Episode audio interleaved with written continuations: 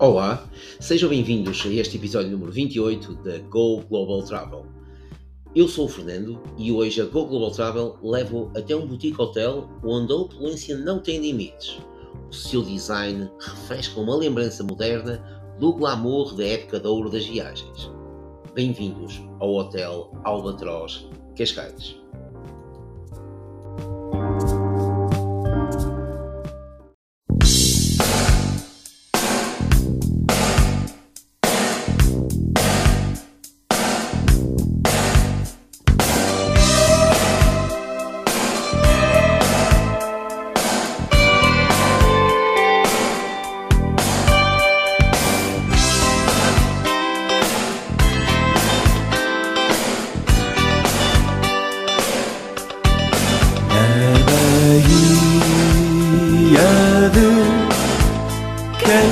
Espero que tenham gostado deste pequenino excerto da música A Baía de Cascais, interpretada pela banda pop rock portuguesa de Cascais, Os Delfins, que tinham no seu vocalista Miguel Ângelo a grande imagem. Esta banda, eh, como vocês devem, muitos de vocês devem saber, melhor dizendo, foi formada em 1981 e teve a sua grande apresentação num grande festival de música que se realizou em maio de 1985, que era o Rock Rendezvous.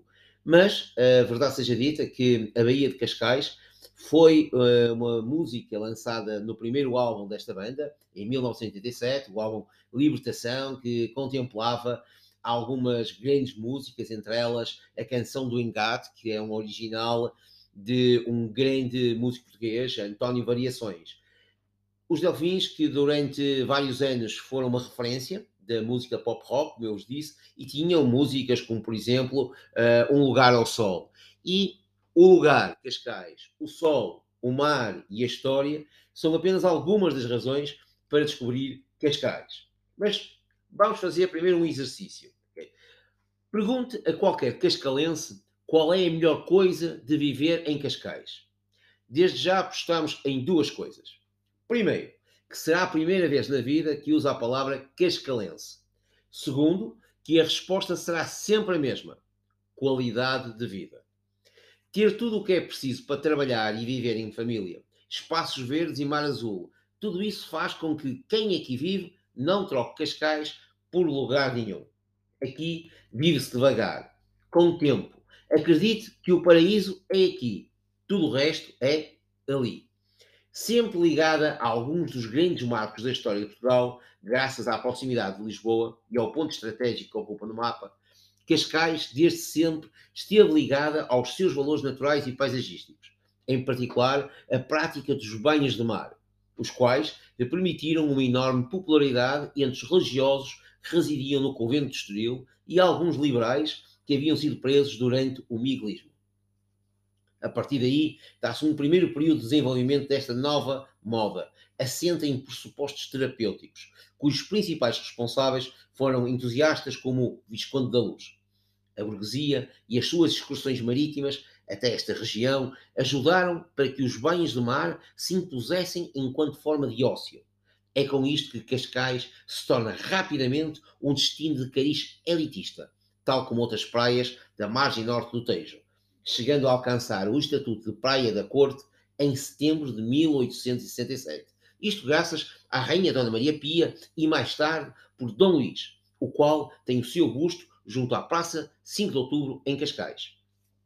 Em alternativa às praias, a vila possuía o Passeio Visconde de Nossa Senhora da Luz, atualmente um jardim, onde era possível contatar com a natureza e dispor de ocasiões sociais ao qual seguiu, a partir de 1879, o surgimento do primeiro grande marco cultural da vila, o Teatro Gil Vicente.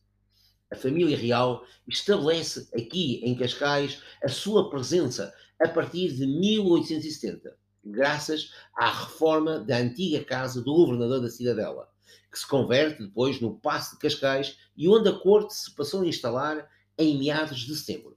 Dom Carlos entra oficialmente aqui na vila no dia 28 de setembro, data do seu aniversário, e nela fica até a abertura da temporada do Teatro Nacional de São Carlos.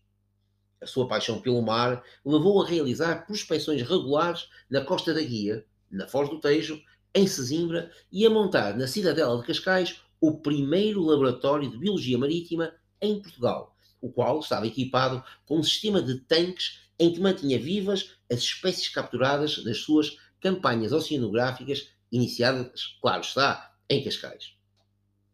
Outro dos momentos marcantes na história de Cascais é posterior à Segunda Grande Guerra Mundial, a qual traz ao município vários estrangeiros, personalidades da época como Carlos Gulbenkian, também secundado por Vinícius de Moraes, Antoine de Saint-Exupéry, Thomas Mann, John Maynard Keynes, Indira Nehru, Isabel de Orleans ou mesmo Sarah Guggenheim.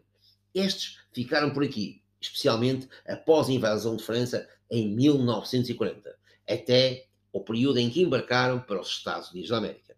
Por esta altura, também os duques de Windsor, Eduardo VIII da Inglaterra e Bessie Wallace Warfield se vieram instalar na casa do banqueiro Ricardo Espírito Santo, na boca do inferno.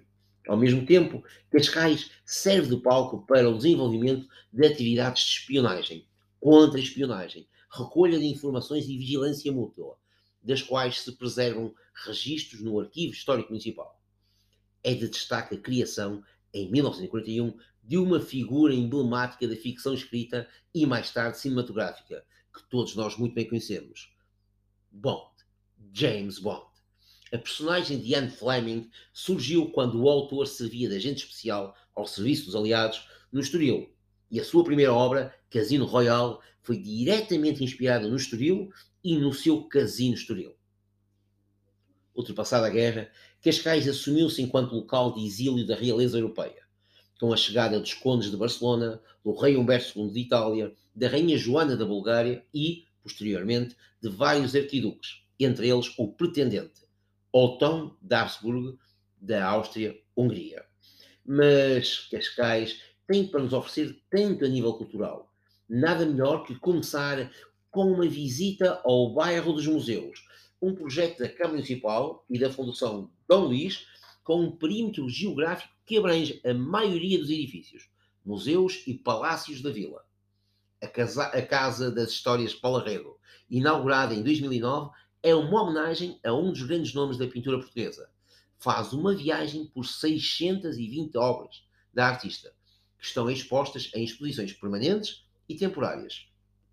O Museu Condes de Castro Guimarães, uma bela casa de finais do século XIX, construída numa enseada de águas transparentes, que foi legada com todo o seu espólio à Vila de Cascais pelo seu último proprietário, Manuel Inácio de Castro Guimarães e a dois passos dali a Casa de Santa Maria, também construída na mesma época por Raulino, tendo sido uma encomenda de George O'Neill, um aristocrata e financeiro de ascendência irlandesa. Contudo, esta também foi residência da família Espírito Santo, a qual recebeu a visita de personalidades ilustres, como a Grande Duquesa Carlota de Luxemburgo e a sua família. No centro da vila, em Cascais, há antigas casas de família transformadas em museus, palácios reais e edifícios projetados por vencedores do prémio Pritzker e um centro cultural com exposições. A dificuldade é escolher por onde começar. E quando assim é, nada melhor que ir fazer o check-in num hotel que já foi considerado pelo Conde Nest Johansen como o melhor hotel para namorar na Europa. E agora que estamos tão perto do Dia dos Namorados, por que não ouvir que o Hotel Albatroz, em Cascais, oferece uma hospedagem luxuosa e faz parte da história e da paisagem da encantadora Vila de Cascais. Rico em história, o Albatroz Hotel é uma opulência sem limites, um eco da época de ouro das viagens, tendo sido outrora apelidado de a Grande Dama da Costa Portuguesa. Este é um local de glamour sem restrições. Um lugar onde cantores como Shakira, atores de Hollywood como Bell Gibson ou Colin Farrell, os pilotos de Fórmula 1 Michael Schumacher, Nelson Piquet e Niki Lauda, bem como figuras ilustres e políticos como o antigo rei Juan Carlos de Espanha ou mesmo Américo Tomás, o último presidente da República do Estado Novo, o qual ia todos os domingos ao Albatroz tomar chá, por aqui ficaram anos a fio. Mas este hotel possui 45 quartos e 6 suítes, o Albatross Hotel mantém o traço arquitetónico e a beleza natural dos três edifícios que o compõem, além do conforto de um hotel moderno e luxuoso. No edifício principal, o Palácio do Duque de Lolé, conhecido como Caixa de Amêndoas, o qual foi construído em 1873, tendo sido o lar de diversas famílias até aos anos 60. Depois, este espaço abriu as suas portas para o turismo com o nome de Estalagem Albatroz. Naquela época, quando ele abriu as portas, possuía 11 quartos, uma sala de jantar e um bar, os quais, posteriormente, foram substituídos por uma piscina lindíssima e com uma vista maravilhosa para a Baía de Cascais. O Palácio de Albatroz, do outro lado da rua, faz frente para o Palácio do Clolé, foi comprado no ano 2000. Inicialmente, ele era conhecido como Casa Dom António Lencastre, nome do primeiro proprietário. Foi construída no século XX e mantém o seu estilo arquitetónico italiano. Também conhecida como a Casa dos Telhados Amarelos, possui uma linda varanda com arcos e colunas de frente para o mar. Apresenta motivos mouros, neogóticos e neomanuelinos. Pinturas preservadas, azulejos do século XVII e XVIII e um teto que remonta ao ano de construção, o que confere à propriedade uma, uma, uma presença régia. Adquirida em 2004, vamos encontrar a Casa Branca, o terceiro componente do Hotel Albatroz, o qual foi é, adquirida pelo grupo da Albatross Collection e mantém a fachada de um verdadeiro chalé de praia. A casa está praticamente integrada com os outros edifícios históricos, oferecendo vistas panorâmicas sobre o Oceano Atlântico, principalmente da suíte que possui, que é um duplex e está colocada no piso superior deste espaço. A recepção no Hotel Albatross é feita no Piano Lounge um balcão em pedra liós envelhecida e amaciada, onde somos transportados para uma atmosfera leve e requintada, proporcionada pela sua bela decoração. Entre tonalidades neutras e elementos marinhos, os espaços principais são a combinação de uma atmosfera luxuosa com detalhes vintage, trazendo o melhor da paisagem envolvente para o seu interior, mantendo o equilíbrio entre o contemporâneo e a arquitetura histórica e requintada do edifício. Uma demonstração deste estilo a sua charmosa escadaria com uma tapeçaria de parede da portuguesa Diana Menezes Cunha, da oficina 166, a qual lembra uma rede de pesca. E nós que temos ali o mar mesmo em frente. A sala de estar, junto à recepção, com acesso direto à piscina, tem cores suaves, despida de mobiliário, com uma decoração rica em tapetes, sofás com almofadas, mesinhas de apoio e cadeirões de verga. Os 45 quartos e 6 suítes do Albatross Hotel foram recentemente remodelados e decorados individualmente, dando a cada um o seu próprio e único estilo, proporcionando todo o conforto e modernidade. Um boutique hotel onde a decoração personalidade, personalizada desculpem, e de cores frescas foi elaborada e pensada de forma a realçar em cada quarto a sua unicidade, onde o destaque vai para as louças e torneiras portuguesas, cerâmicas de Ana Westerlund foram feitas à mão. Amenities da Portuscal da Castelbel. Azulejos Viúva Lamego com desenhos típicos portugueses. E nos tecidos, bordados e linhos naturais. Nos corredores das zonas comuns, vale a pena levantar os olhos e reparar no friso com pinturas de flamingos, macacos, zebras e palmeiras. Tudo isto feito pelo grafite nacional Smile e no restaurante e bar, totalmente renovados, prefira um lugar à janela, ou mesmo na varanda, e peça um Pins, uma bebida feita com gin, especiarias e frutos cítricos, que é o símbolo de verão inglês e do outono nacional. A vista para o mar e para a Baía de Cascais fazem com que se sinta fora deste mundo. Agora, o seu agente de viagens irá lhe proporcionar os preços da Go Global Travel para a sua estadia neste boutique hotel que possui características originais, incluindo o brasão da família Lencastre, juntamente com materiais e móveis modernos, revelando um revival intemporado inspirado na década de 1940 e a áurea dos anos 50.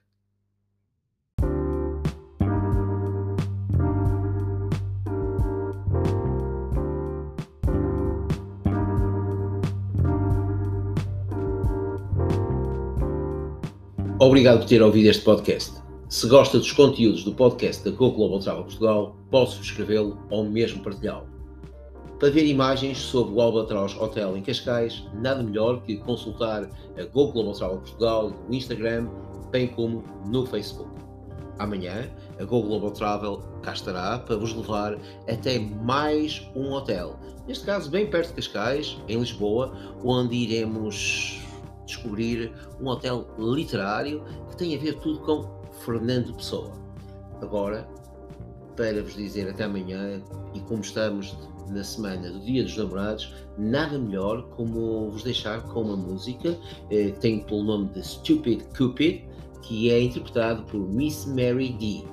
Miss Mary D é um projeto musical de Cascais que presta tributo à música do século XX. Nele, a cantora e atriz Maria Duarte encarna, com o glamour das cantoras dos anos 40 e 50, temas bem conhecidos de filmes clássicos e musicais, jazz, rock and roll, hip hop, entre outros, desde Andrew Sisters até Madonna. O vintage está na moda e Miss Mary D é uma opção glamourosa para eventos ao final da tarde. Até amanhã, conto com vocês.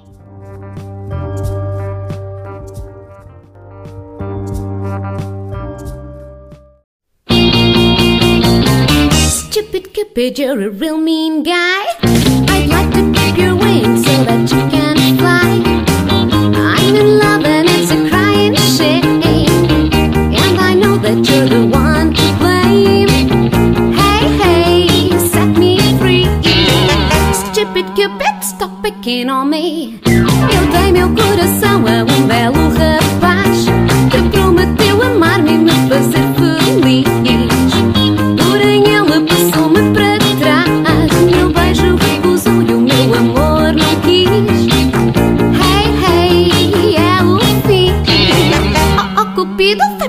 Longe de mim You